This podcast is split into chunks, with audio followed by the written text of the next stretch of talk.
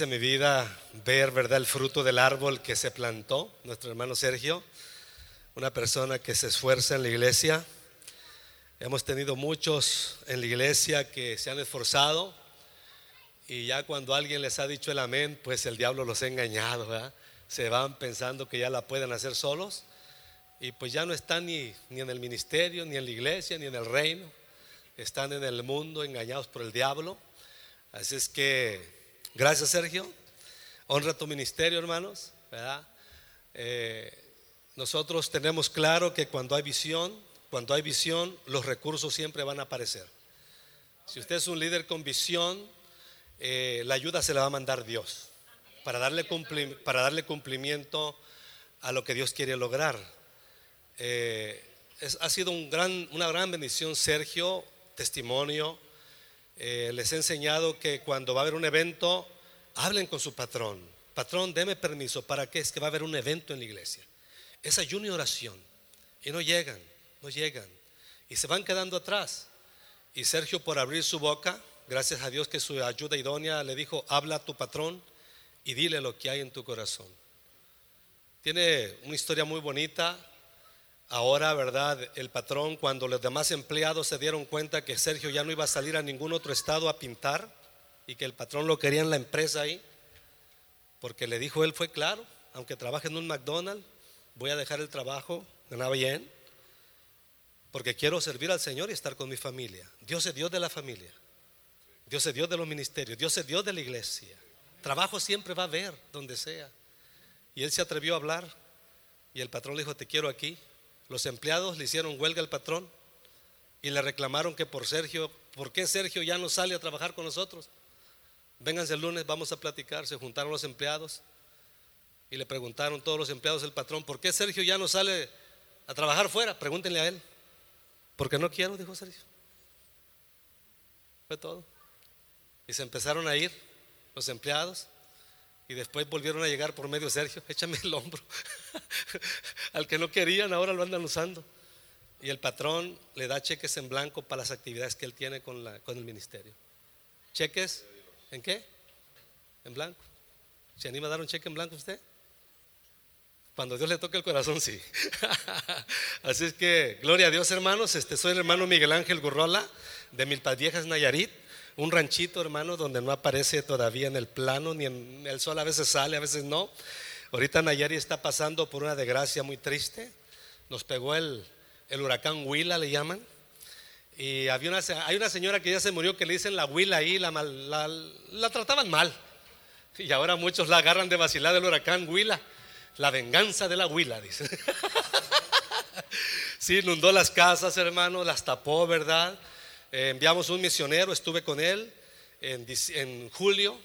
Me fui con el hermano René Hernández, que nació en la iglesia también, estando 15 años en este país, con un récord limpio, eh, que fue maestro, predicador, conferencista, director de grupo celular también, y tomó el reto de irse a las misiones para trabajar Sinaloa y Nayarit, y le tocó el Huila allá, ¿verdad? Pero él ha enfrentado esta situación y pues empezamos a pedir donaciones la gente ya no quiere ropa, no quiere despensas, inclusive el gobierno ni la está repartiendo. Y como yo soy de allá, yo sé lo que la gente necesita. Y decidimos, ¿verdad?, organizar una cena para los que estaban en el, albergue de mi pueblo. Y René habló con el presidente, es tu momento para la iglesia, es tu momento para el siervo.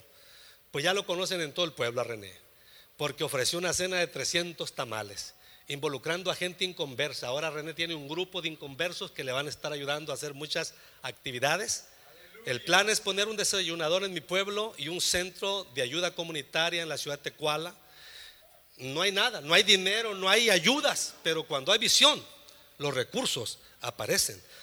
Ahorita el, mandé el dinero para que se compre una tonelada de maíz para los tepehuanos de Durango que viven en Sinaloa pelearon unas tierras y la, agarrar, la ganaron. Colindan con Nayarit, se llama el trébol número 2, pero queremos poner dos toneladas de maíz, ¿verdad? Que vienen siendo como 600 dólares por las dos toneladas de maíz. Y lanzamos reto a pastores que hablan, no, que el evangelio, que hay que ganar almas y que, y que el Señor dice que hay que vestir al desnudo y al hambriento y les manda, hombre, se olvidan del hambriento y del desnudo. Nadie responde, hermano, ¿verdad? Entonces hay planes de comprar 30 estufas porque a la gente le han dado víveres, le han dado despensas, pero no tienen qué, no tienen que cocinar. El río, el agua arrasó con todo, ¿verdad? Pido oración por Nayarit, Sinaloa y por el misionero hermano René y por todas las familias que están sufriendo allá. Dios es Dios de cercas, pero también Dios es Dios de lejos. Amén. Damos un aplauso a nuestro Dios, amados hermanos. Abra su Biblia en Segunda de Corintios, Segunda de Corintios 4. Gloria a Dios.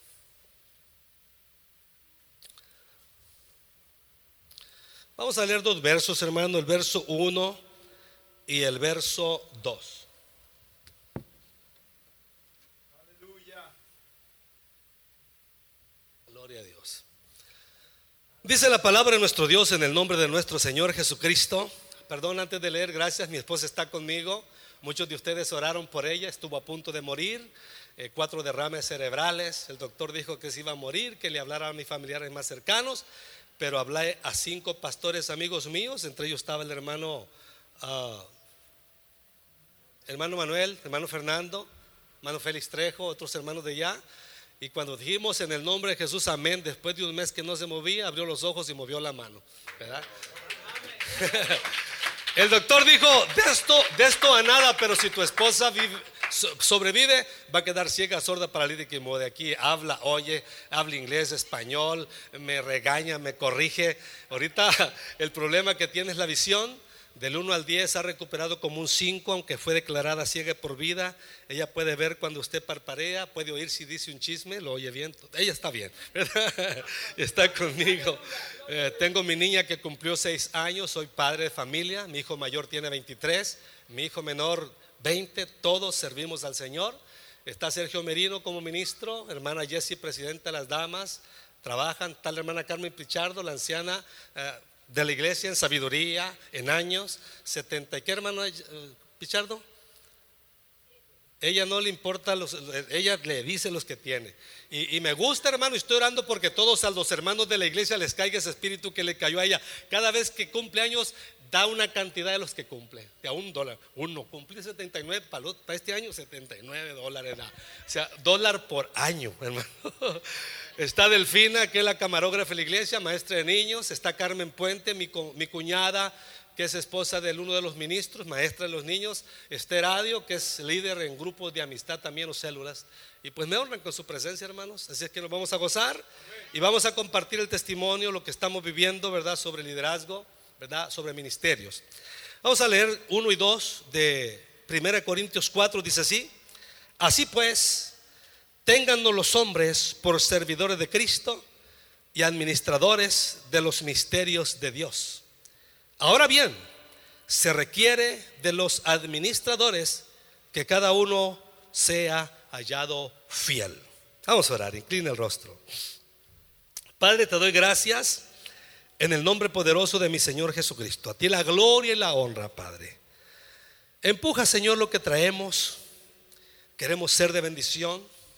Siémbralo en un corazón, Señor, fértil, un espíritu recto. Cualquiera que esté, Señor, bloqueado, desanimado, que siente que ya no puede, vivifícalo. Pues lo has llamado, Señor, para comunicar las virtudes de aquel que lo llamó. Nos ha llamado de, de las tinieblas a tu luz admirable. Somos luz y somos sal. Así alumbre vuestra luz, tú dices, delante de los hombres para que glorifiquen a ti, Señor, por vuestras buenas obras. En el nombre de Jesús nos ponemos en tus manos. Amén. Ponga la primera página, hermano. Vamos a mandarle monitos también para que no se me duermen los que les gustan la televisión, ¿verdad? Traemos unas proyecciones donde voy a basar la enseñanza, una enseñanza que elaboramos ahí con la experiencia que hemos vivido tristes, dolorosas y de gozos en el ministerio por personas que ponemos. Póngala amplia para que se quiten esas si podría. Aleluya. Entonces vamos a hablar hoy, amados hermanos, sobre liderazgo eficaz. El líder y su ministerio. El líder y su ministerio. A través de los años que tengo sirviéndole al Señor, Yo le sirvo a Dios desde que tengo 23 años y digo le sirvo, no me congrego. Me, me congregué, a los 23 me alcanzó, me empecé a congregar donde el Señor me alcanzó y desde ese día yo le sirvo a Dios. O sea, evangelizar, servir en la iglesia físico y ministrando con el pastor que usó Dios para alcanzarme. Eh, me fui a un seminario eh, bautista en Tecate, Baja California, me interné tres años Estuve en las misiones 12 de Ensenada, Michoacán, México. Fui invitado a Turquía, a Indonesia, Arabia, pero como yo ya hablaba español, decidí quedarme en mi México querido, ¿verdad?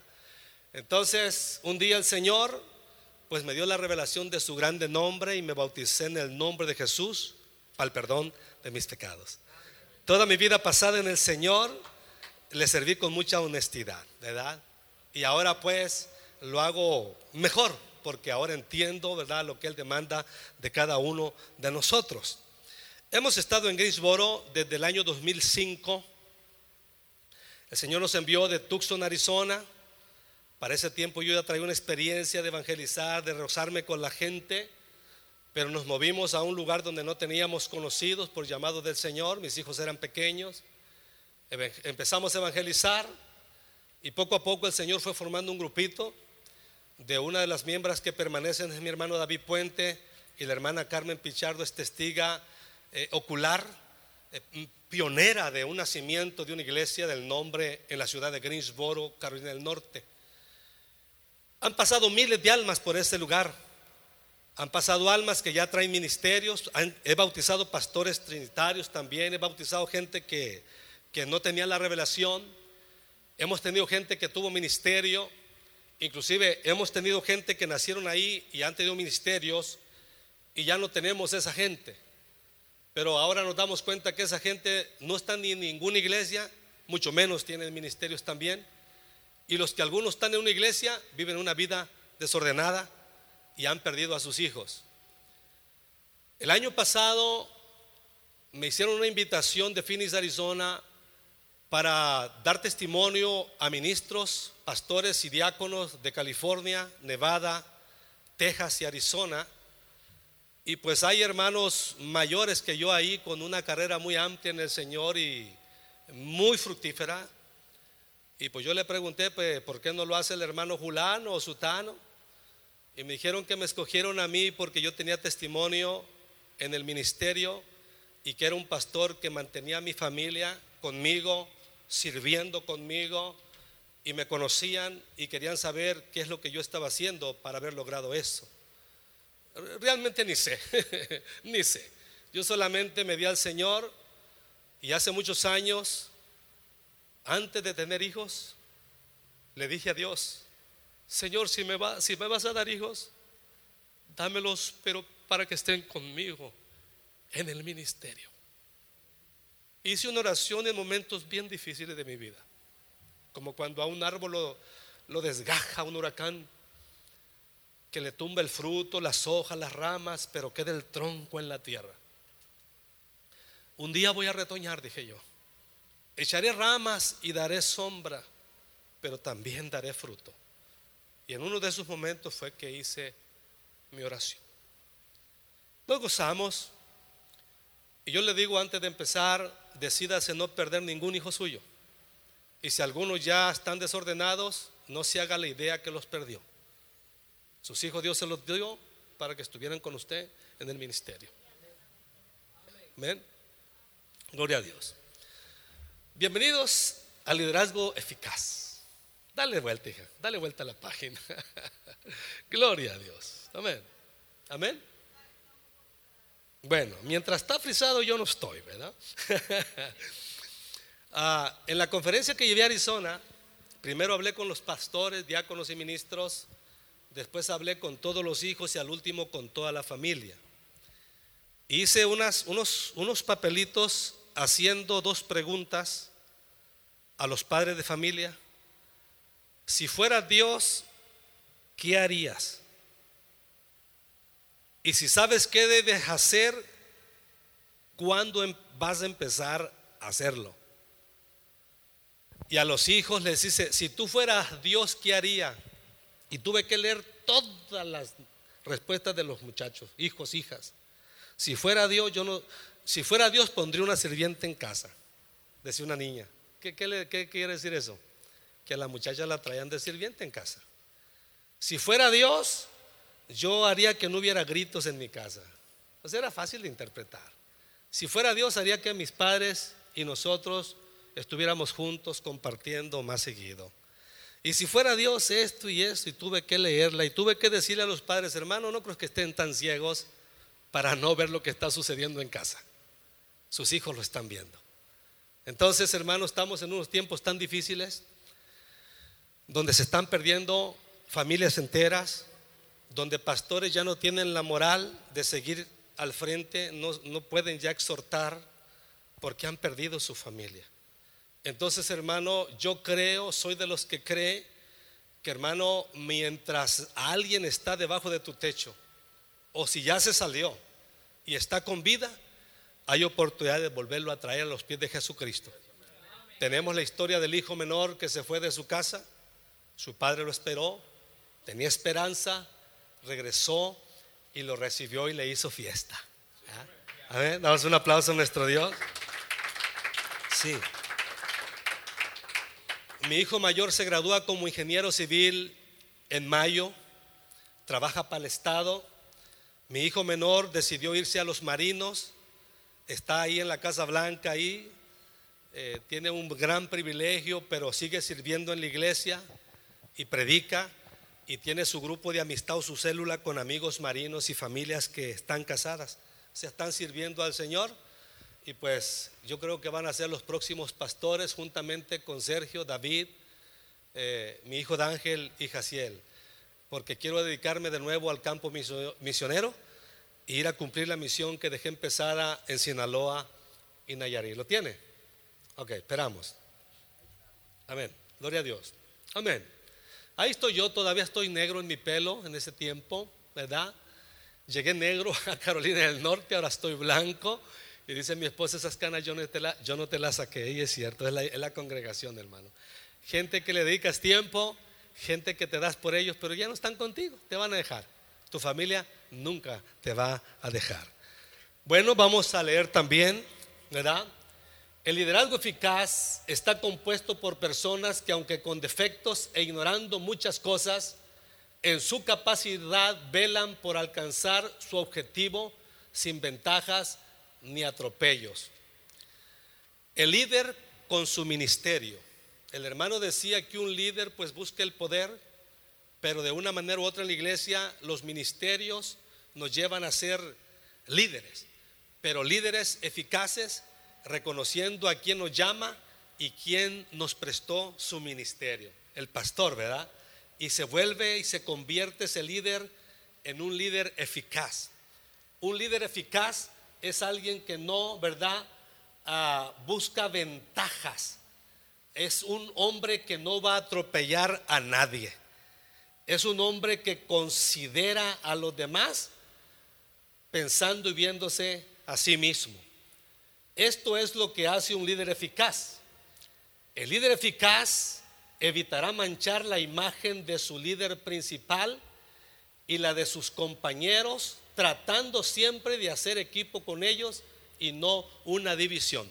Yo a la iglesia le he enseñado, por eso cuando nos han tratado de dividir, la persona que quiso dividir se ha ido sola, no se lleva a la gente. Al rato ya no sabemos ni dónde anda. Pero esto ha sido un gran problema en líderes que a veces delegamos para que nos ayuden en la iglesia, que empiezan a ver los defectos del pastor y pues hacen campaña de ellos eh, lo transmiten a los hermanos y eso hace que eso mancha la imagen de su pastor. Un líder eficaz defiende a su pastor. Defiende a su pastor. Un líder con ministerio, un líder eficaz, cuando alguien viene a traer una queja malévola con la intención de destruir, el líder eficaz lo ministra.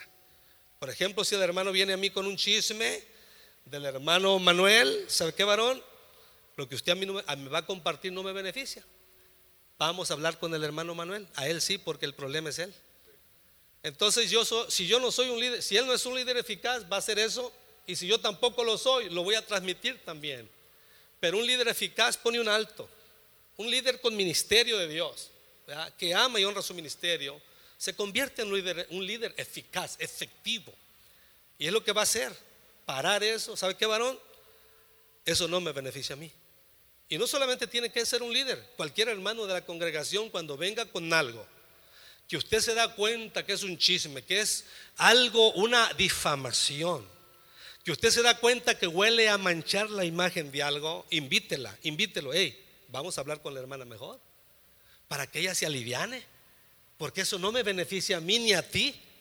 Y si tú te das cuenta que ella está pasando por esto, está haciendo esto, la sangre de ella va a correr sobre tu cabeza. Necesitamos avisarle que no está haciendo bien las cosas. Y es como el cuerpo de Cristo, hermano, llega a tener salud en lo local. Y enseñamos a otro a hacer lo mismo, como decía Sergio. Y hay un pasaje que el Señor dijo, el hijo hace lo que ve a su padre hacer. Y cual la madre, tal hija. Son palabras que están aquí. Y los dichos por algo son dichos, ¿verdad? De tal palo, tal astilla. O sea, todo tiene una, una interpretación. ¿Qué es eficaz? Capacidad de lograr el efecto que se desea o se espera. Entrenamos hace cinco años para los grupos celulares. Sergio fue uno de los primeros que yo quiero ser entrenado. Y él es un líder eficaz. Es un muchacho que aunque me vea mis errores, se espera mucho tiempo para decírmelos. Pero él no se los dice a nadie. Sabe callar. Y yo les he dicho que no callen, tienen que hablar porque al callar usted sufre en silencio. Y, guardar algo así es probable que un día el enemigo lo engañe, entonces sí empiece a defamar a su líder principal. Entonces mi hermano Sergio es uno de los líderes que ha multiplicado su célula, ¿verdad? Ha parido y ahorita en esta fiestecita quiso, mucho inconverso llegó el miércoles, pero me habló hermano solamente para decirle que la reunión no va a ser en mi casa esta vez, va a ser en la casa de Uriel, cumpleaños, y va a invitar a su familia que no le habla, que, no, que están enojados. Y estamos orando para que lleguen. Pues llegaron, hubo abrazos, perdón, eh, lágrimas y de todo, hermano. O sea que en los grupos suceden muchas cosas. Damos un aplauso a nuestro Señor Jesucristo. A mí me entregaron un grupo con dos familias. Las dos familias son cuatro, ocho, con doce miembros. Pero estoy trabajando de que los doce miembros estén allí. Pero ya el miércoles, el miércoles me llegó una familia de seis, una familia de cubanos, hasta toca el acordeón y lo hice tocar unos coros. El miércoles nos vemos aquí. Y es un pastor misionero cubano, su papá, anciano de 70 años, y su hijo Omar, pastor misionero, andan descarriados. Así que pido oración por Omar y Juan. De eso se trata, ¿verdad? De ir, ¿verdad? Con nuestro liderazgo, de ir con nuestro ministerio más allá de las cuatro paredes. Aleluya. De la hermana.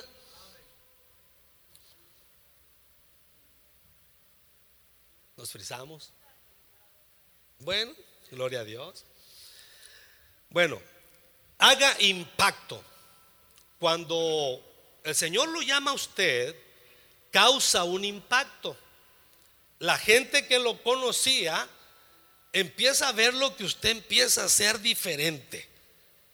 Y le empiezan a preguntar, ¿qué pasa contigo? Y usted se identifica, usted habla qué es lo que está pasando con usted, pero ya en el liderazgo, ¿verdad? En el ministerio, los ministerios son para hacer impacto. Ahorita en la iglesia tenemos varios líderes de células y todos los líderes son buenos conferencistas. Hay como 12. Como 12 líderes, pero uno se creyó. Yo les digo, me quito el sombrero aunque no puso hermanitos. Y fíjate que eso enferma a muchos también. Y ya uno se me fue pensando que él puede hacer las cosas solo. ¿Sabe cómo andará? Frustrado a lo mejor. Y en el grupo hacemos más impacto porque no es uno, ya somos varios. Sergio está haciendo impacto. Ya escuché por ahí que alguien quiere añadirse con él, quiere irse a su grupo, porque ya están viendo que está haciendo impacto.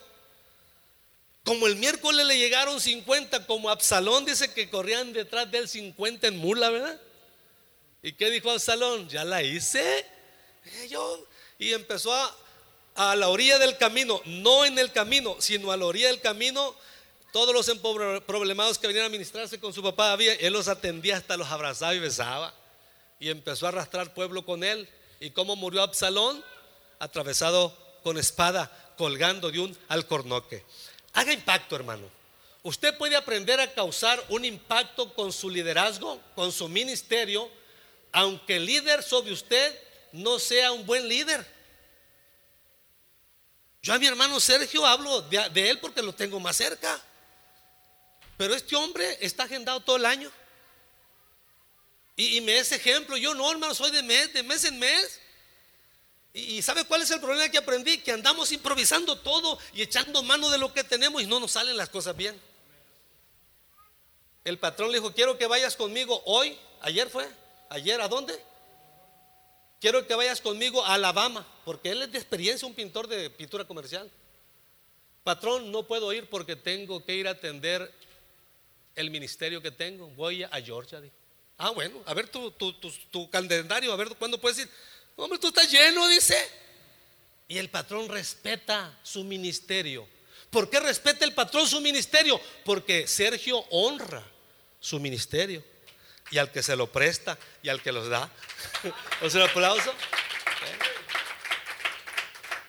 Una vez Sergio iba a ir a, Goldsboro a una fraternidad y el patrón sale y ve las llantas de la troca. Oye, Sergio, dice, esas llantas no te van a llegar. Y el patrón mandó al mecánico, ve, ponle llantas nuevas al troca de Sergio porque sale mañana a una fraternidad. Aleluya, hermano. Y hay hermanos tan miedosos que tiempo extra y si hubiera tres turnos le entran, hermano, y en la iglesia no aparecen. Y pides, hermano, oren por mí para que Dios me prospere, para tener mi propia empresa. Y cuando tenga mi empresa le sirvo al Señor. Ya no llegan, se hacen ladrones, hermano. Yo voy a empezar a orar para que les quite las empresas a Dios porque eran tan fieles antes, hermano. Y ahora no. Hay que honrar, hay que hacer impacto. Así es que si su líder es un desordenado, usted sea ordenado. Pero no le ande diciendo a los demás, ¿ves como nuestro pastor? ¿Ves? Nos visitó a las 7 y llegó a las 8. No diga eso. Reciba a su pastor. Y usted haga, sea eficaz usted en lo suyo. Y ore por su pastor para que un día Dios le abra los ojos y es que los tiene cerrados. El mes pasado nos juntamos a planear los tres meses que nos faltan. Reuní a mi hijo de 23 años, Sergio y el hermano David, los ministros. No, hombre, hermano, me tiraron piedras y garrotes y rocas, de todo me tiré. Yo, pues, ¿dónde me hago? Pues la verdad, lo que me están diciendo, me quería defender, pero no podía.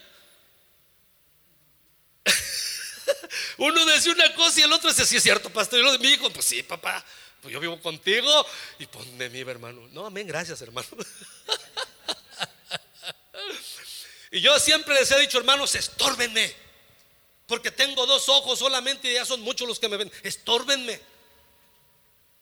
Y sí me dejo ayudar, hermano. Y le tengo confianza a todos los líderes. Antes no se las tenía, mi esposa es testiga. Y mi hijo menor me dijo, ¿sabes una cosa? Tu problema que pones gente que tiene mucha escuela, pon a los que no saben leer, dice. Cuando me quede pastor en la iglesia, porque quiere ser pastor mi hijo Jaciel. Y me gozo cuando me dice eso, gloria a Dios. Si allá en la, allá en la Navy, hermano, ¿qué cree? Se dieron cuenta sus amigos que tocaba, toca el bajo, la guitarra, el piano, eh, el cuatro, la arpa, eh, la tuba, tambores. Y, había un grupito que se iban a los bar los fines de semana en Washington. Y como tiene un cuerpazo acá, no, hombre, tú puedes hacer una feria extra, así el que puedes ser stripper, dice, o puedes tocar con nosotros en el bar. Y créeme para acá, papá, como que ya me veía danzando ahí, aunque no sé bailar, dice, ya me veía ahí, dice. Nunca los dejé ir a una fiesta de escuela. Y dan gracias a Dios por ello, mis hijos. Ni una quinceañera. Son bien parecidos y les van a una muchacha les va a echar ojo, le digo yo, y, ustedes no son de peleas. Yo fui antes, sí, le digo yo, fui muchacho. Y probablemente hay un muchacho que le gusta a esa muchacha que tú le gustas y cuando se te acerque aquel se va a entrar en celo va a haber pleito, le digo yo. No vayan. Y no iban, no fueron. Pues le empezaron a decir que stripper, que músico, una feria extra. Y dice, como que le andaba entrando, papá, dice. Y un viernes, un viernes despertó pensando hasta se había en el tubo, dice. y se veía con su bajo ahí en media luz, luz nocturna ahí en el bar. Fue al bar, dice. Fui al bar, papá. Y jugué pool, dice. Y pedí un vaso de agua. Mis hijos me hablan todo a mí porque yo saben toda hasta mi vida cochina, vergonzosa. Les tuve que decir, hablen con sus hijos. ¿Qué tanto conoces a tu papá? No, no mucho. Háblele de dónde viene. Y cuando él comete cosas, le dicen a usted. Porque a veces cuando no le dices, piensa, le da vergüenza. Ah, pues este fue un sinvergüenza como yo, va a decir tu niño. Y te dice la verdad. Pues ese viernes amaneció y, y manejó mejor dos horas. Fue a la oración dos horas. Y es donde está sirviendo ahorita. Se va dos horas cada viernes, regresa el domingo en la noche. Pero tiene su grupo celular, unos marinos que están ministrando el ahorita. Oren por ellos, hermano. Así que tuvo victoria mi hijo Jaciel, aleluya. Haz un aplauso a Dios, hermano, por nuestros hijos, por todos nuestros hijos. Tenga cuidado de hablar de su pastor, de su líder, de cualquier líder. ¿Cómo lo puede hacer el impacto? A través de la influencia. Todos tenemos influencia. Unos malas y otros buenas. Pero tenemos algo de influencia buena. Todos tenemos algo de influencia buena. Usted puede aprender a desarrollar su influencia de liderazgo en cualquier lugar de la iglesia cuando se convierte en un siervo de Jesucristo. En cualquier lugar. Si tu ministerio es poner el agua el agua pon con fidelidad.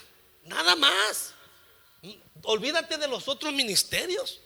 Ora por ellos, pero tu agua. Sergio empezó en la puerta. Y ahora está en el púlpito. Y ahora anda en Georgia. La primera vez que le presto el ministerio. Va a ser pastor este varón. Yo lo veo con ese carácter. Y lo han escogido por testimonio. Sigue esforzándote, hermano. Aquí te lo digo públicamente. Sigue esforzándote. Su esposa fue elegida para ser la presidenta de las damas chiquita, está la hermana Jessie, pero es un gigante, hermano. Yo no sé dónde le sale fuerza.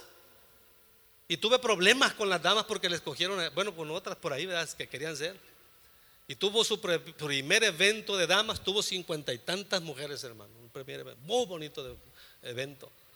Y el restaurante Outback les regaló 150 platillos de salmón para todas las mujeres. Fui a darle gracias, fuimos, mi esposa y ellos, y me dijo el dueño del restaurante, cuenten conmigo para el próximo año, aleluya. Para el otro año vamos a pedir, hermana, ribeye, steak, T-bone, algo vamos a pedir, buen plato. Déselo al Señor. Cuando hay visión,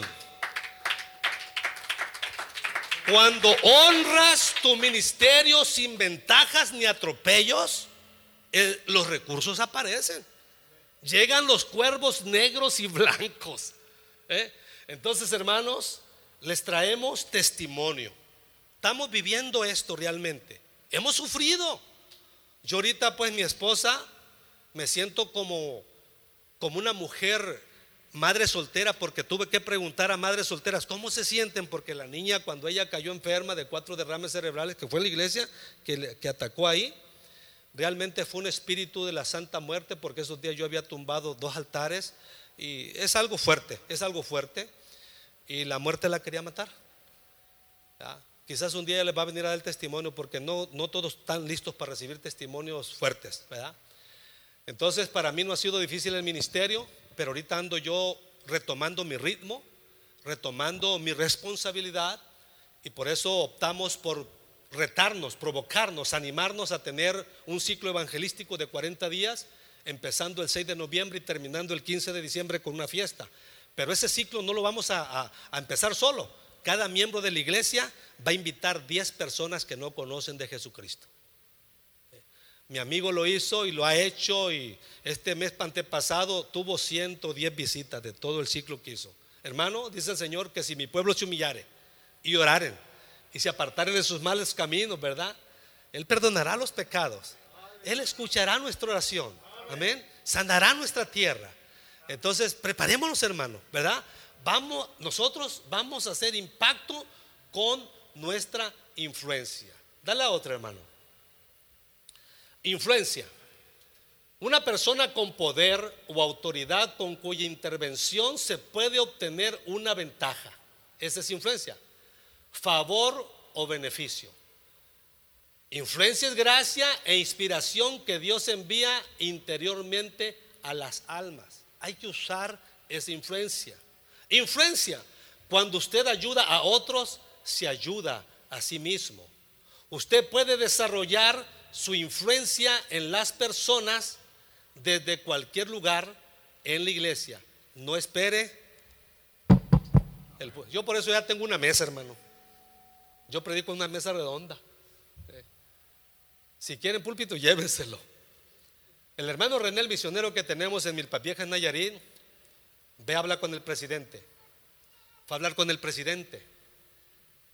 Hales tamales. ¿Cuántos están en el refugio? Hermano, con 300 lo hacemos. Háganselo. Junta a la gente. La gente lo ve que está haciendo. Ni el sacerdote se ha presentado. Y si el día que se presente va a ser una hostia para dárselas, ¿verdad? Eso va a ser. Y mi hermano René con la pala en el hombro. Yo estoy por predicar lo que es verdaderamente la presencia de Dios. La presencia de Dios no es un chillido, no son lágrimas, no, no, no, no, no. Presencia de Dios es que hagas donde te encuentres lo que Dios te mandó a hacer. Hubo presencia de Dios. Hacer las cosas, ¿verdad? Habló con el presidente y ahora el hermano René, hermano, hermano René, todo el pueblo, hermano René. ¿eh? Los de la basura, hermano René tiene basura, hasta le rueguen que, tiene, que tenga basura para tirársela. Los del basurero. Luego andaba en la ciudad el hermano René y antenoche fue a cenar ahí al albergue y lo regañaron tres señoras. ¿Por qué no nos habló en Tecual en la ciudad? No las vi. fíjese hermano la influencia. 300 tamales hizo que el misionero sea conocido. La influencia del tamal. Ay, ¿sabe de qué lo hicieron? De camarón fresco. El kilo de huevo allá en mi pueblo vale 80 pesos y el kilo de camarón 50 ahorita. A ver. Aleluya. A ver, influencia cuando usted ayuda a otros, se ayuda a sí mismo, usted puede desarrollar su influencia, su ministerio en las personas desde cualquier lugar en la iglesia. Hay influencia malévola en las iglesias.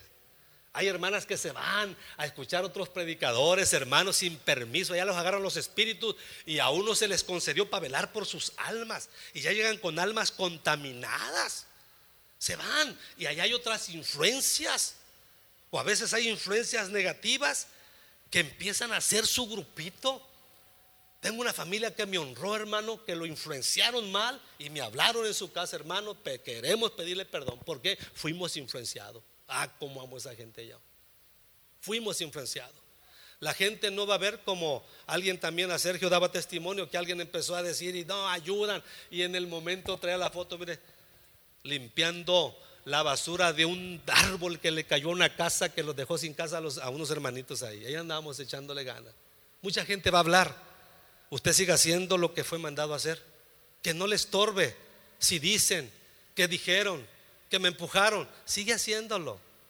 Yo cuando me convertí aprendí a servir.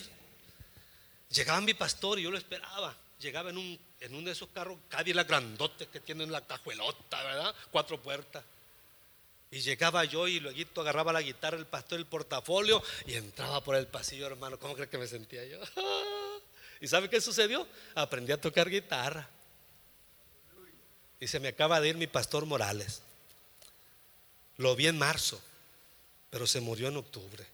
Un hombre que marcó mi vida y el misionero, porque estuve en las misiones 12 años, están muertos. Así es que nuestra influencia marca la vida de los demás, para bien o para mal. ¿Cómo te marcó el hermano? No, pues aquí estoy amargado por culpa de él. Entonces hay influencia del hermano. Gloria a Dios. La mentira de la posición. Hay dos cosas. Hay gente que va a buscar posición en la iglesia y no ministerio. Y cuando usted le da posición a alguien, tiene la tendencia de querer poseer. Lo van a echar fuera, lo van a quitar. Entonces, aunque no querramos, cuando Dios nos da ministerio, ciertamente logramos una posición, pero no poseemos. No decimos, esto yo lo alcancé, el pastor no estuvo allí. Yo no he estado, yo no he estado en los grupos de Sergio. Dios le dio la casa y ¿sabe por qué agarró esa casa? ¿Sabe qué pensó Sergio? Porque la casa tiene un corredor y lo primero, hasta la soñó, hermano, tiene un corredor para la célula, dice. No dijo, tiene una recámara para cada uno de mis hijos, tiene un corredor para la célula. ¿Y sabe qué pasó? ya el, patrón le ha dado puertas, le da ventana. Eh, hermano, Dios empieza a darnos. Y ya están haciendo el segundo grupo de amistad. Ya se le llena, tienes que buscar otra casa más grande, hermano. ¿Acaso no dice el Señor que extiendas tus cortinas? ¿Alarga tus cuerdas?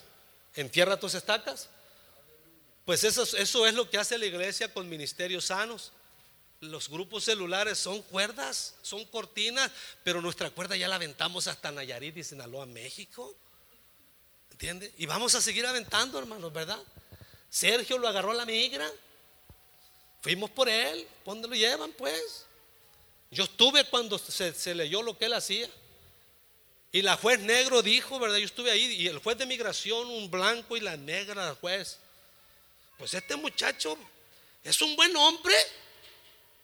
Va a la iglesia, es líder de esto, líder de este otro, y pum, pam, pam.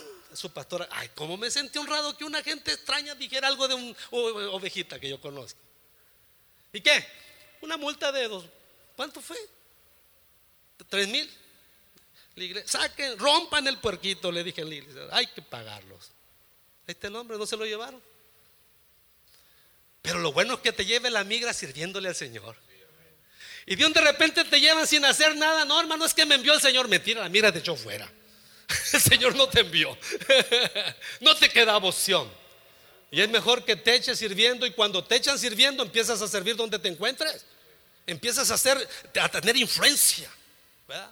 Así es que, amados hermanos, la mentira de la posición, esto ha destruido los ministerios, ha traído ataques al corazón a los pastores y ha destruido a las personas que son engañadas por la posición. No puede dirigir si no estoy en la cumbre, dicen algunos. Si yo estuviera en el púlpito ese, si yo fuera el pastor, si yo fuera el líder de alabanza, ahí está la esposa del pastor, eh, canta mejor un burro que ella, dice un hermano. Si dice, hermano, ¿qué dije yo? Bueno, de mí dijeron eso, que cantaba mejor un burro que yo. ¿Y sabe qué hacían, hermano? Con mi toga, yo ilusionaba mi toga, hermano, azul. Con el cuello amarillo, resaltaba y me sentaba porque yo no sabía cantar, hermano. Con la cabeza así del afro, se usaba el afro. Hermanos, pues aprendí, a cantar, se le hace segunda, primera, soprano, tenor, lo que quiera le canto yo. y toco guitarra. Toqué, mi ministerio fue en los camiones. En los 80 se empezó una fiebre de juventud, hermanos predicadores. Los mercados, el parque, la esquina, donde sea predicábamos. Y yo con mi guitarrita. Así es que hay que no menospreciar a nadie. Un día el Señor le va a hacer el milagro. La hermana Jessie, hermano, la esposa del, que acaba, del hermano Merino, que acaba de enseñar, yo el pastor conoce a sus ovejas. La hermana no es para cantar, hermano. Y ahora en la conferencia que le toca predicar, pero dice, pero voy a cantar un canto. Ay, Señor. Hermano, Dios me avergonzó, hermano. Estaba junto con un pastor que nos visitó, que trajo a su dama. Y hace, ay Señor, haz un milagro, por favor, porque esta mujer no canta. Dije, hermano, cantó hermano, no, hombre. La llorona me vino cortita, hermano. Me ministró con el canto, bien entonado. Así es que, hermano, cuando nosotros, ¿verdad? Nos esforzamos sin la posición malévola para presumir que puedo, para que vean que puedo, el Señor obra. Hasta una burra habló con voz de mujer, fíjese. no, con voz de hombre, perdón. Y como dijo el hermano, el gallo no estaba ungido, hizo algo, la ballena no estaba ungida, los cuervos no estaban ungidos, son aves de rapiña y se sujetaban a la voluntad de Dios. Pero hay hermanos que ni se sujetan, hermano. Hay que orar mucho por ellos, aleluya. Entonces, un lugar en la cima no hace que nadie sea un líder. La verdadera medida del liderazgo es la influencia esta persona se incomoda si no se le da una especie de título o posición que lo etiquete como tal ante los demás miembros del equipo. En vez de esforzarse para desarrollar relaciones con ellos y de ganar influencia de manera natural, sana, esta clase de persona espera que un líder de posición le confiera autoridad o un título.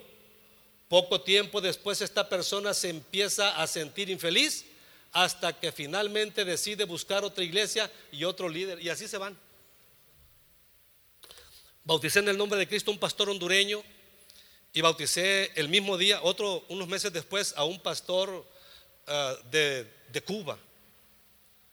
eh, los preparé un poco, eh, les hablamos de la doctrina del nombre y empecé a uno a darle un domingo por mes y un día entre semana. Y con él empecé el primer grupo celular. Pero me empezó a atropellar. Los domingos iban a un restaurante, iban dos, tres familias con ellos y hablaba que si él fuera el pastor.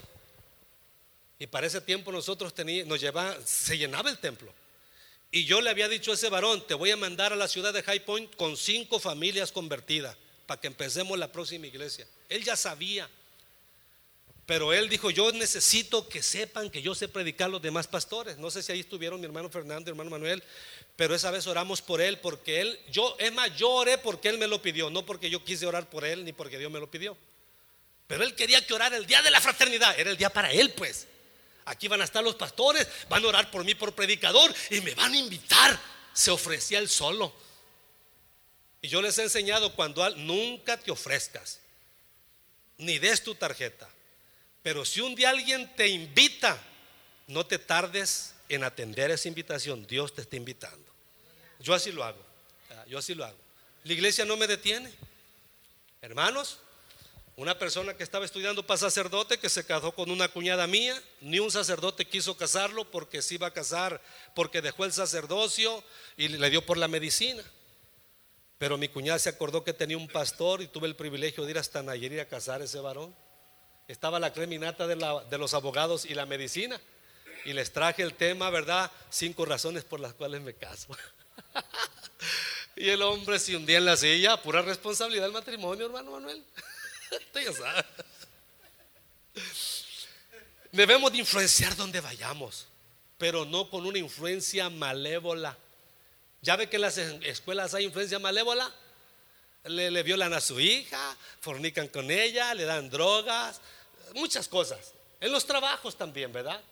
Así es que oré por ese varón.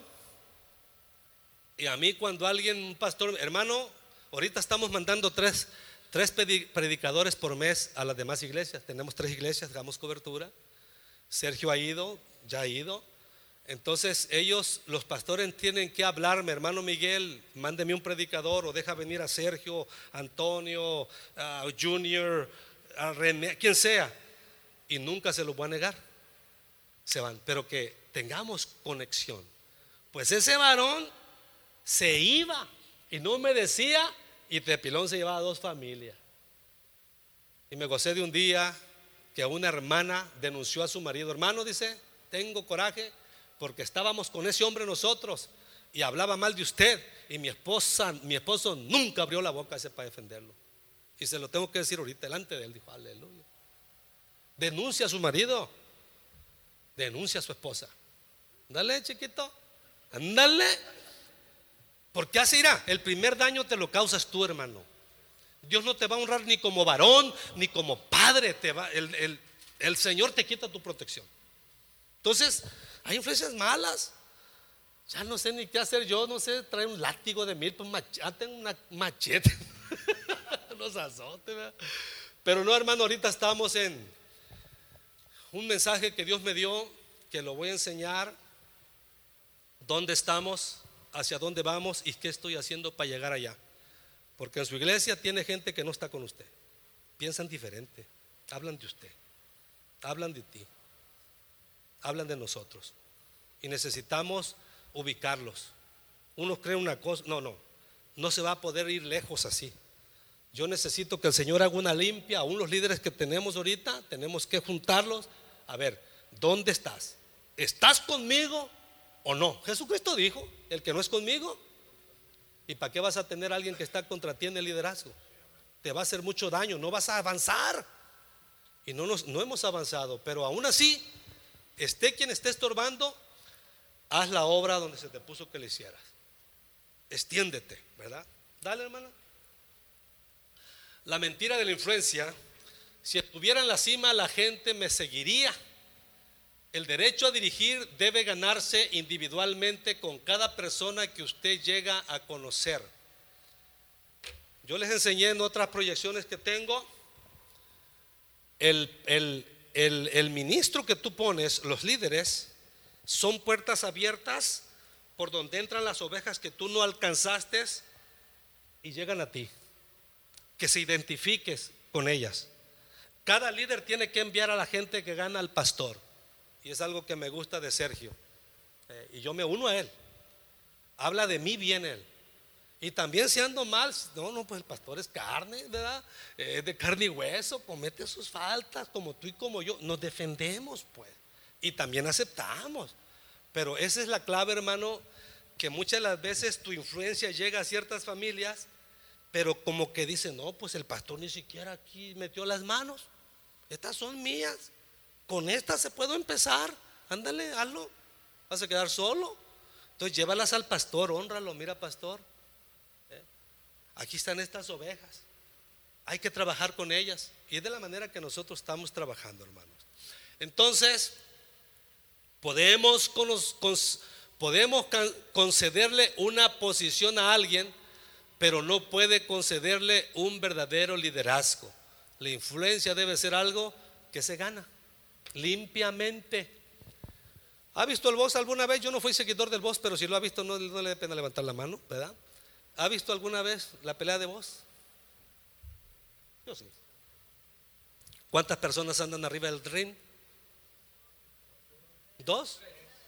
Tres. Son tres. Ah, no, no, no ponen mucha atención cuando vemos. Gloria a Dios, hermano. Son tres.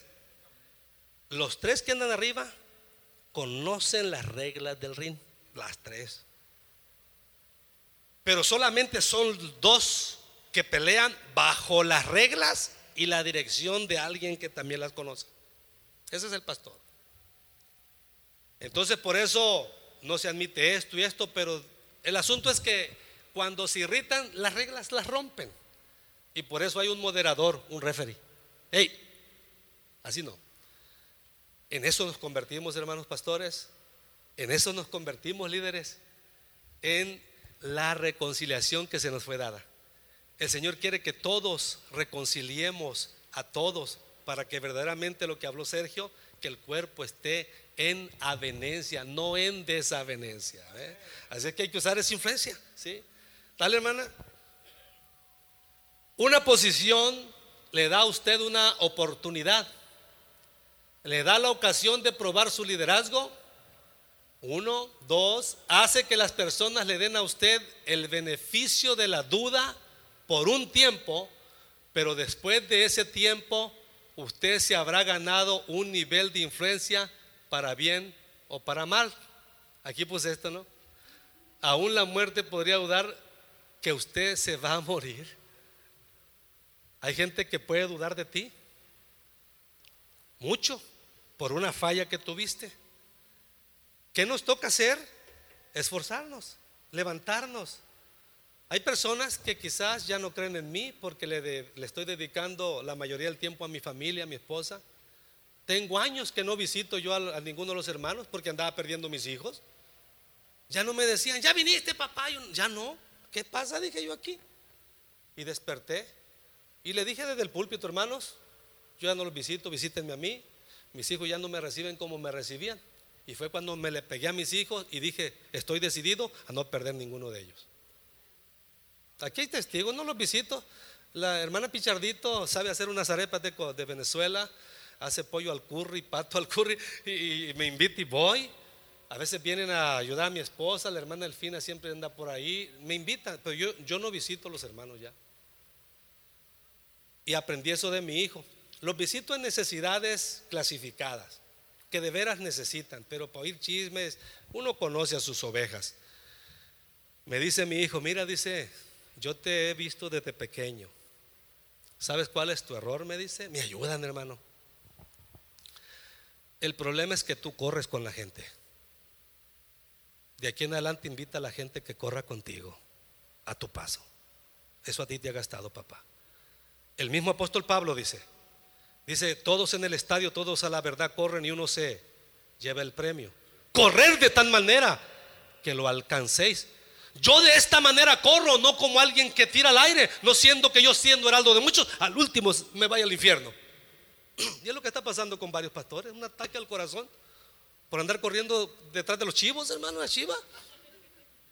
Está mi hermano José tiene un rebaño. Oye José, tu problema es que tienes chivos con ovejas. La oveja palagüey que le llaman. Y chivos. Y las ovejas ahora actúan como los chivos. La oveja se para y busca el pasto y el pastor ya está viendo. Pero el chivo, hermano, anda. El chivo y las ovejas ven al chivo, pues andan igual. Influencia. La oveja come el pasto que no está trillado. El chivo hasta los plásticos, los calcetines. Y la oveja dice, pues, ¿a qué sabrá eso? y traga. La iglesia igual. Llega un chivo, ay, hubo presencia de Dios y nunca cambian. Me tumbó el Señor, pues levántate. Una vez que una iglesia que vino un profeta mentiroso de allá de Texas y, ándale hermano, vaya un profetazo. Yo no creo en esas cosas. Creo en la palabra profética. Y ya mi amigo Adrán, ¡pum! cayó como roble. Levántate, le digo, no le hagas a muertito. Es cierto, ¿verdad? Me dijo, levántese. Hermano. Ven a otro, va a caer también. Y nunca lo vi cambiar. Y me dijo, fue hasta la sala de mi casa. Tú no vas a durar aquí en Greensboro. Así han llegado dos con la misma doctrina tú y ¡pum! se han ido. Se lo llevó la migra, está en Nogales, México, hace años. Él fue el que se fue. Las mismas palabras cayeron sobre él. Yo llegué a Greensboro para quedarme ahí para hacer algo que Dios me mandó hacer con influencia, pero con influencia buena. Hermano Manuel, ahora va a ser mejor. Es mejor dos que uno. Es mejor dos que uno. Un aplauso por esta pareja, hermano. Yo hasta sabe qué día todavía, Señor, mándale una sierva al siervo Manuel. Y casado yo llorando, hermano, yo. Nunca me di cuenta. Bueno, mi oración reforzó la unión, yo creo. hermano, bueno, anoche celebramos, gracias hermano. Anoche nos hizo parte de la unión, nos llevó a comer, hermano, un buen restaurante. Eh, como decían mis niños, ah, papi, vamos a comer bueno ahora, decían. Aleluya. Entonces, hermanos, este, hay que influenciar bien. Dale, hermana. Los buenos líderes, siervos, obtendrán la influencia que respalda su posición. Buen líder. Los malos líderes, siervos, disminuirán su influencia hasta que sea menos de lo que tenían cuando iniciaron con esa posición. Recuerde, una posición no hace al líder, es el líder el que hace la posición. Un buen líder con ministerio, aunque no quieras aceptarlo, vas a influenciar en un territorio. Sergio está muy bien donde está. Mi meta como pastor, y no me voy a morir sin verlo, es, es hacer en lo que no he hecho, que sé que debo hacerlo. De que cada persona que llegue a la iglesia, hacerle un discípulo discipulador. Discipularlo y que él disipule a otro. Y ahí la llevamos ya. Hay varios, hay varios que están discipulando a otros. Amén. Entonces, esa es nuestra meta, de veras que cada persona que llegue se convierta en un discípulo discipulador. ¿Qué sucede cuando hacemos algo así o sucede algo así en una iglesia? Que los padres cumplen su misión de instruir a sus hijos para cuando sean grandes, no se aparten de él. oren por nosotros, hermanos. Estamos en algo fresco, estamos en algo nuevo, ¿verdad? Eh, va a haber cambios, pero positivos. Eh, la doctrina no la comprometemos, sigue siendo la misma, Jesucristo, ¿verdad? Bautismo en el nombre de Jesucristo para perdón de los pecados, creemos en la santidad, esa no hay que dejarla, pues sin santidad nadie verá al Señor. Ah, mi hermana, la inexperiencia, cuando llegue a la cima tendré control, dice. Algunos dicen, si yo estuviera a cargo, no haría esto.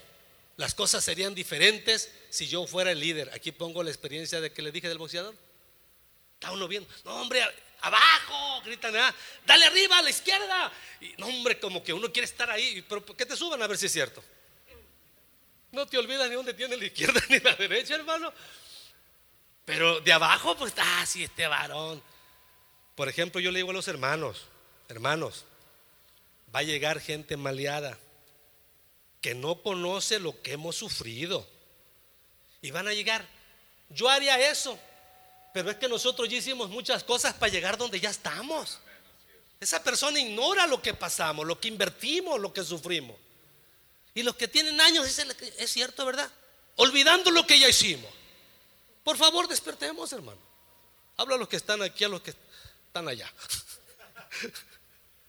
despertemos, ¿sí? Entonces, si usted es un líder y tiene líderes colaborando con usted, es común que piensen que pueden hacer su trabajo mejor que usted. El hermano Sergio tiene debajo de él 17 maestros y tiene debajo de él 40, 3 por 4, 12. ¿Cuántos son con tu escritura de célula? 10, 30, 27 y 30, ¿cuánto es? Él tiene 57 personas debajo de él. Yo no me meto. Oh, wow. Le van a No, hombre, hermano Sergio, si usted es el que está haciendo el trabajo. Pero el Señor me llevó a mi casa a él. No para que me divida, no para que se me vaya. Me lo llevó porque lo quiere conmigo, Dios, porque es mejor dos que uno. Yo no tengo problemas. en la iglesia vamos a tener cuatro pastores, hermano. Imagínate cuatro pastores. Ellos ya están pastoreando. Dángel, David y Sergio y yo somos cuatro pastores ya. O sea que los ministros son pastores conmigo. Pero él tiene toda esa gente. Y la meta es, cuando puse a René, le, di le presté el ministerio de los grupos celulares, ¿sabes qué te hace gozar? No lo querían. Porque el hermano a veces le sale una vocecita así, un chillido. ¡Eh, hermano! Y se ríen de él. Pero cuidado, es un hombre organizado, sabe planear. Ese buen secretario, no se le pasa nada, René. Entonces, ya cuando yo vi que no lo querían aceptar, pasó el tiempo, ya hermano, llegó el tiempo. No, hermano, lo que diga el hermano René lo hacemos. Aleluya, digo yo. Y esa es la meta de todo pastor. Ayudar que a sus líderes se los acepten. Por ejemplo, mi meta es que todas las mujeres acepten de veras a la hermana Jessie ay, esa hermana, ahí pues que es fácil. Soy testigo que así de pequeña como está, ha limpiado el zurrar de, un, de hermanas que se zurran, yo también con ella. Y hay mujeres que no lo harían. Son cosas que no dejamos ver. Con peligro que se le quebre un disco de la espalda. Y muchas otras cosas ha dejado sus niños encargados con peligro que se los violen, podría atender a otros niños de otras mujeres y la han criticado. Y me han dicho, no hacen nada por nosotros. ¿Qué digo yo? ¿Qué no hacemos por ustedes? Y saco la lista, yo la veo, mira nomás, no ven todo lo que hemos hecho por esta gente. Así es la gente malagradecida, hermano. Pero no, no deje que le cambien su postura, su carácter, hermano. Siga sirviendo a Dios con mucho amor y paciencia. Estar en la cima trae sus propios problemas y desafíos. En el liderazgo no importa dónde usted esté, lo más importante siempre es la influencia. Piensa en influir, no en la posición. Y yo ya soy líder. hasta te mandas a hacer una plaquita y te la cuelgas. No, olvídese, ¿verdad? De, la posición. Haga influencia. Tengo gente en la iglesia que, ay hermano, la familia que llegó son ocho hermanos, de un jalón. Pues entrale. En la iglesia acostumbramos, nuestra filosofía es protege a tu hermano. No deje que otro te lo garrotee. Y la otra es llévalo a comer. Por mi mesa han pasado, toda la gente que ha llegado a, mi, a la iglesia ha pasado por mi mesa y por la de. Toda llega toda. Y muchos son mal agradecidos. Aquí tenemos a la maestra Delfina, que es la camarógrafa, esa no le pasa nada, así es que lo que dice el pastor, ahí queda grabado. el que está masticando chicle, que está celulareando ahí, facebookeando, eh, lo agarra. La hermana Pichardo. Estamos aquí, hermano, ¿verdad? Porque no estamos allá.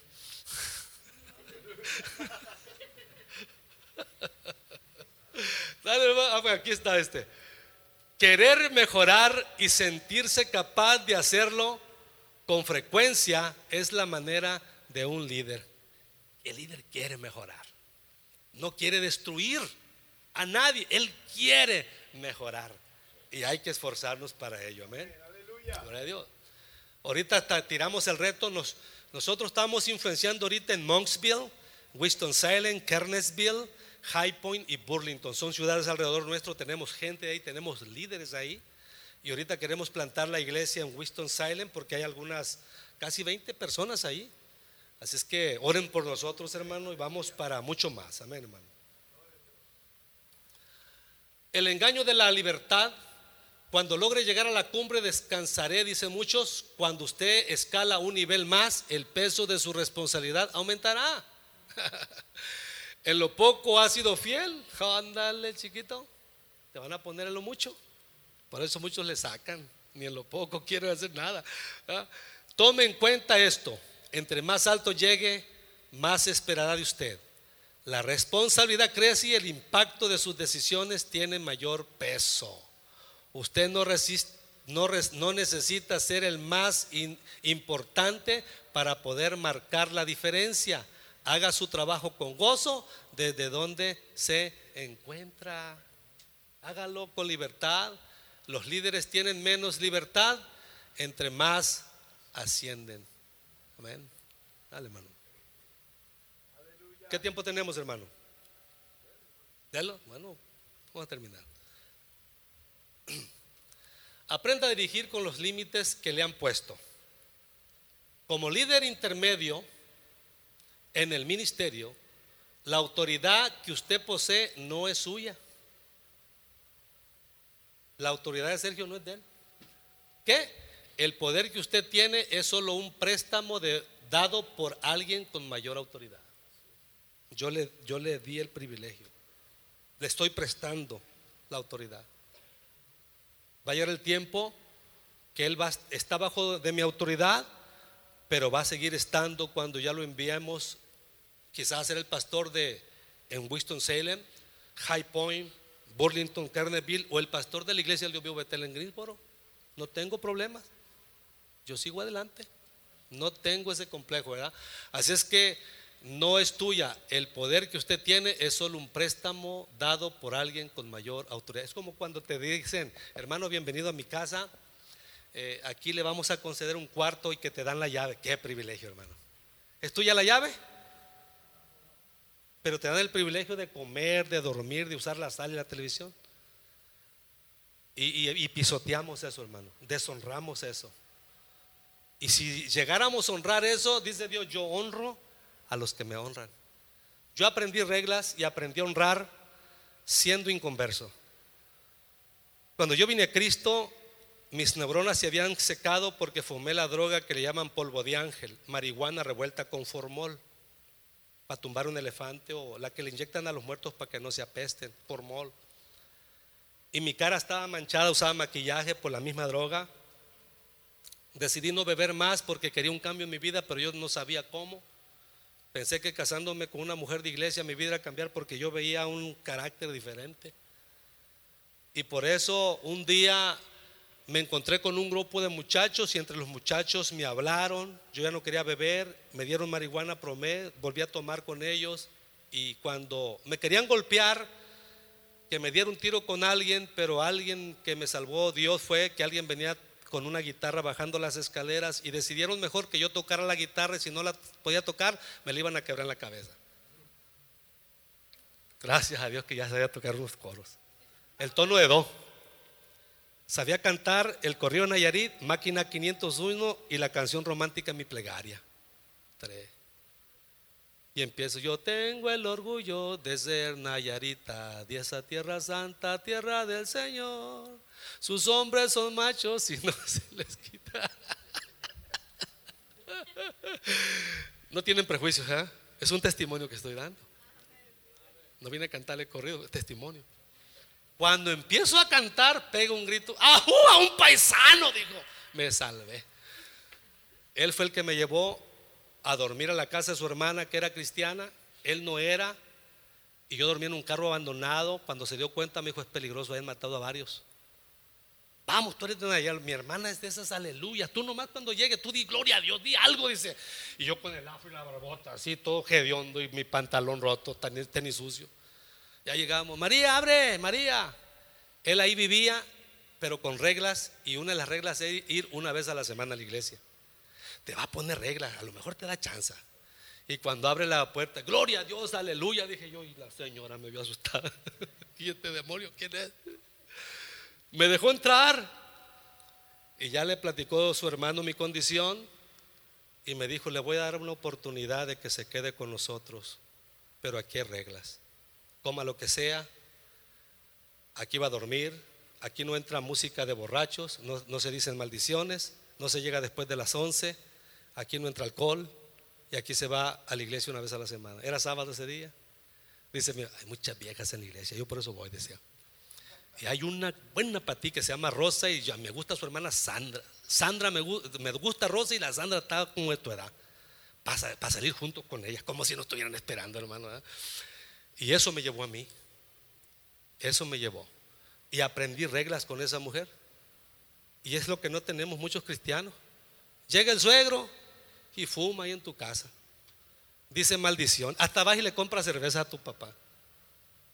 No, cuando mis suegros iban a venir son bien religiosos, fumadores, maltratadores. Ya ve que en Nayarit muchas no, no habla sin maltratar, pues. Lo estoy invitando a mi casa, le digo yo, pero hay reglas, suegro. Usted que tiene unos nietos sanos, aquí no se maldice, no se bebe alcohol, no se fuma, aquí no se llega tarde a la casa y empecé a decírsela, porque quiero que usted tenga nietos sanos. Mira, han venido tres veces a la casa, nada, va a la iglesia, no una vez, va dos veces por semana. Entonces, reglas. Llegue quien llegue. Y Dios lo va a honrar. Así es que son importantes las reglas. El buen líder es un iniciador donde quiera que se encuentre. Las características principales de un líder es su capacidad para hacer que las cosas sucedan. Aquí mi suegro no va a fumar y va a suceder. La primera vez que me visitó, se me perdió y yo vivo en el afuera, vivía afuera de la ciudad, tengo un bosque allá y empecé a ver humo, hermano. Estaba fumando, hermano. Pero se fue a otra propiedad y le dije, suegro, todo este terreno, terreno, casi un acre, Dios me lo dio. Es santo aquí. Está mi esposa testiga. Ah, pues aquí está la testiga principal, Carmelita, que está allá, hermano, vino a estudiar inglés. Y le dije, lo digo, hija, por testimonio, ¿verdad? Hay reglas, Carmel, y no le gustó a Carmel, no entendía de reglas ella, no era cristiana. Venía a estudiar inglés un año, mire, se quedó y tiene tres niños y es hija de Dios. No me entendió y le volví a llamar, vente, hija, le digo. Se vino y mire, ella puede desmentirme. Yo fue la primera persona que le hablé de reglas a Carmen, después a mi suegro y a, a mis hermanos, quien llegue. Hermano, aquí hay reglas. ¿Tiene reglas en su casa? Por eso en la iglesia, hermano, si no hay reglas allá, pues aquí rompen las reglas los niños, hermano. Un hogar con reglas, un hogar disciplinado, una iglesia disciplinada. Dale, hermano. Reconocimiento. Ese es mi hermano Sabino, ateo. Lo gané para el Señor, lo bauticé y lo casé. Pastorea en Tucson, Arizona. Ahí me dio un reconocimiento, ¿verdad? Él. La realidad de dirigir desde el lugar intermedio en el ministerio es que usted no va a obtener tanto reconocimiento público ni apreciación como los líderes que están en la cima. la mayoría del crédito, Sergio, pues me lo llevo yo. Eso nunca te enferma, hijo. Hermana Delfina, los mejores videos que has tomado me ven a mí. Eh, hermana Jessie reunió más de 50 mujeres. Ah, ¿Me ven a mí? Carmen, eres maestra, eres la esposa del ministro. ¿Me ven a mí? Que eso no les enferme, den gloria a Dios. Amén, hermanos. Pero todos queremos ser reconocidos. No, si yo lo hice. Pero ¿por qué lo hiciste? Porque alguien te prestó lo que haces. Un día estarán en la cima y bien ganada, hermano, no con trampas. Porque si tú llegas a la cima sin hacer el recorrido que se debe hacer, de la cima resbalarás. Resbalarás. Es mejor ir paso a paso. Amén. Entonces, dale, hermana. Vamos a terminar esta sesión. Estar el, líder intermedio. Ahí está el hermano Burrola, aquí está Sergio, aquí está David, acá anda Ángel. Líderes intermedios son estos. Estar en una parte intermedia puede ser un gran lugar. O oh, como no, hermano. ¿Estás adentro ya? Puede ser un gran lugar siempre y cuando usted esté comprometido con la visión y los principios del líder y del ministerio. ¿Sí o no? Y tenemos en la iglesia de Sergio gente que no está comprometida. Y es lo que queremos traer. ¿Dónde estás? ¿Estás parado en el compromiso? No puede ser líder con nosotros, hermano. Bienvenido a la iglesia. Sigue viniendo. Pero no, no se puede. Yo tuve líderes, hermanos, que íbamos todos los líderes. Y ahí voy para atrás, darle el jalón al otro. Hermano, por eso muchos se quedaron en el desierto. Ay, la dejo mejor, dije yo. No, no. Entonces, ah, viva una vida de integridad. Hacer lo que dijiste que harías cuando dijiste que lo harías y de la forma en que dijiste que lo harías. No hay nada más importante en la vida de un líder que desear representar a Dios ante los demás. Esto es lo que te causa, esto es lo que forma tu imagen. Esto, esto es lo que te forma el testimonio. Por ejemplo, los camarógrafos deben estar ahí fieles. Los de las puertas, la hermana Carmen es la, es la que es la directora del orden de la iglesia y de las puertas. Ella tiene el grupo de, parejas, de personas que cuidan la puerta y los que cuidan el orden, que un niño, que el baño acá, e, ella es la que se encarga. Ha sido fiel a su ministerio. Que, aunque no escribía en máquina, ahora se mete al internet, se mete al Facebook y su meta última es manejar un carro. Es una mujer de testimonio que aunque nunca trabajó aquí siendo residente, el gobierno le hace los mandados. Departamento, doctor, todo le da el gobierno. Pero la hermana ha sido fiel. Yo honro a los que me honran, dice Dios. ¿Tal hermano? No manche su posición, no manche su posición ni la imagen de su líder. Cuando se le ha dado, cuando se le ha dado autoridad es para que la utilice a favor de Dios, a favor de, lo, de los que sirve, a favor de su líder y no para su propio interés. La posición la han usado muchos para sus propias ventajas y destruyen familias enteras. Si de aquí ha salido alguien o de donde usted viene, pastor o miembro, que se fue por rebelde, que no usó la vía legal, ni le preste a dígale usted es un perverso y no tiene el espíritu de Dios. Así dice la palabra de Dios. Es un perverso. Yo no voy a seguir a un perverso. A mí se me han ido algunos perversos, desaparecieron con la gente, dos, tres que encontraron por ahí, los más carnalones, que no estaban comprometidos. Dame otra hermana. Su integridad será probada. Su integridad. Su carácter y su integridad será probada. Dirigir desde el nivel intermedio es estresante, pero igual lo es para el líder que está en la cima, hermano. es fácil. Usted puede triunfar desde cualquier área del ministerio. ¿Qué es integridad? algo que no carece de ninguna de sus partes, algo completo. Dicho de una persona recta, proba, intachable. Dios hace esto si nos disponemos.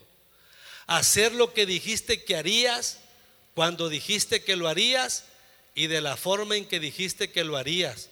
No hay nada más importante en la vida de un líder que desear representar a Dios entre los demás primera parte del liderazgo integral, lo vamos a dejar ahí, segunda parte para el otro año. Si la segunda parte tiene que ver con el líder camaleón, el líder político, el líder controlador, porque los hay. Y hacen, se hacen mucho daño y hacen mucho daño. Así es que yo les traigo esto, hermano. Es algo que estamos viviendo en la iglesia, es algo que hemos vivido, ¿verdad? Eh, no traemos algo que agarramos de ahí, vamos, no, no, estamos viviendo esto y queremos mejorar el servicio a nuestro Dios. Y doy gracias por su presencia, así es que hermano Manuel, véngase, vamos a orar. Si usted anda un poco ahí desordenadillo, ¿verdad? O anda un poco como, ay, qué pesado es esto, me siento solo, me siento vacío, siento que nadie me apoya, hay que orar a Dios, hermano. Yo me he sentido, hermano, vacío, impotente, seco, como que los colores se me han ido, blanco y negro todo. No ha sido fácil, ¿verdad? Lo que le llegó a mi familia, pero hermano, hay una razón por la cual estoy de pie, ¿verdad? El llamado que tengo de parte de Dios. Quiero seguir honrando mi ministerio. Den un aplauso a Dios.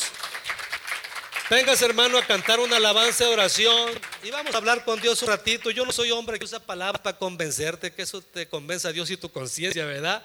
Yo sí tengo una necesidad de mejorar el ministerio, ¿verdad? Y ser verdaderamente un pastor efectivo. Véngase, toque una alabanza de oración. Vamos a hablar un poquito con Dios. Amén. Paz, véngase. Vamos a orar. Padre, yo te doy gracias, Señor. Padre. He sido traicionado muchas veces. He sido muchas veces. Gente, Señor, que me moriste por ellos. Pero te doy gracias porque nunca me he desanimado. Me he sentido vacío. Me he me he sentido cansado, pero no desanimado. Así como dijo Señor Balaam, con los ojos abiertos. Que Gracias por el ministerio que me has concedido. Ayúdame la gente con la que me has rodeado. Hay propósitos en ellos y en ellas. Gracias por la gente con la cual has rodeado a mis consiervos aquí, pastores reunidos. Quizá han tenido, Señor, experiencias tristes, dolorosas. Cuando llegaron a confiar en alguien de quien esperaban, Señor, mucho fruto y fueron defraudados. Que eso no, Señor, lo adopten para siempre sino trae sanidad, Padre del cielo, a nuestros corazones. Trae sanidad a nuestras mentes. Trae sanidad a nuestro estado emocional. En el nombre de Jesucristo. Te pido por todos los que estamos sirviendo oficialmente, Señor, en la iglesia. Te pido, Padre, que nos despiertes la realidad de lo a cual fuimos llamados. El ministerio que tenemos, Padre, solamente es un préstamo. Es algo que nos confiaron, que debemos de cuidar y honrar y defender. En el nombre de Jesucristo, cualquier daño que se nos haya causado al oír comentarios negativos. Sánanos. Sánanos, Dios. Sánanos, Padre. En el nombre poderoso de Jesucristo. Sánanos, Dios. Sánanos, Padre. Aleluya. Te lo ruego, Dios. Sé con nuestras esposas. Sé con nuestros hijos e hijas. Sé con los esposos, Dios, que nos comprometamos de veras. Y sigo decidiéndome, Dios, públicamente. Nos decidimos a no perder ninguno de nuestros hijos. Y si algunos ya tomaron decisiones equívocas, los ponemos en tus manos y prepáranos para la guerra, Dios, para arrebatarlos del engaño y traerlos a ti, Señor, que tú sabes dar una forma eterna en nuestras vidas. En el nombre de Jesús sé con mi hermano Manuel, Señor, con su esposa, con todos los aquí se congregan, con todo el liderazgo y por los que se va a orar, Señor. Que levantes una iglesia poderosa, fiel, que dé testimonio la verdad en medio de cualquier circunstancia. En tus manos los ponemos, Dios. Ayúdalos a seguir adelante. En el nombre poderoso de nuestro Dios grande Jesucristo. Aleluya. Gracias. Gracias te doy, Señor, en el nombre de Jesús. Dale un aplauso a nuestro Dios, hermano. Aleluya.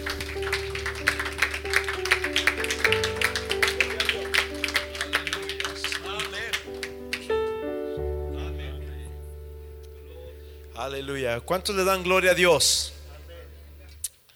Aleluya. Vamos a, adorar a Dios. Te invito a que ahí donde estás, levantes tus manos. Levanta tus manos. Vamos a adorar a Dios juntos. Vamos a exaltar el nombre de Dios. Vamos a glorificar el nombre de Dios. Dios es bueno, amén. Aquí está su presencia, vamos.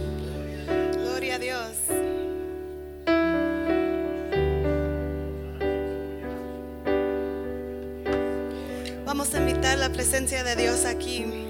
Levanta tus manos y adórale al Señor que todavía está aquí. Esta canción dice, Señor, llénanos con tu presencia, tu Espíritu Santo en el nombre de Jesucristo.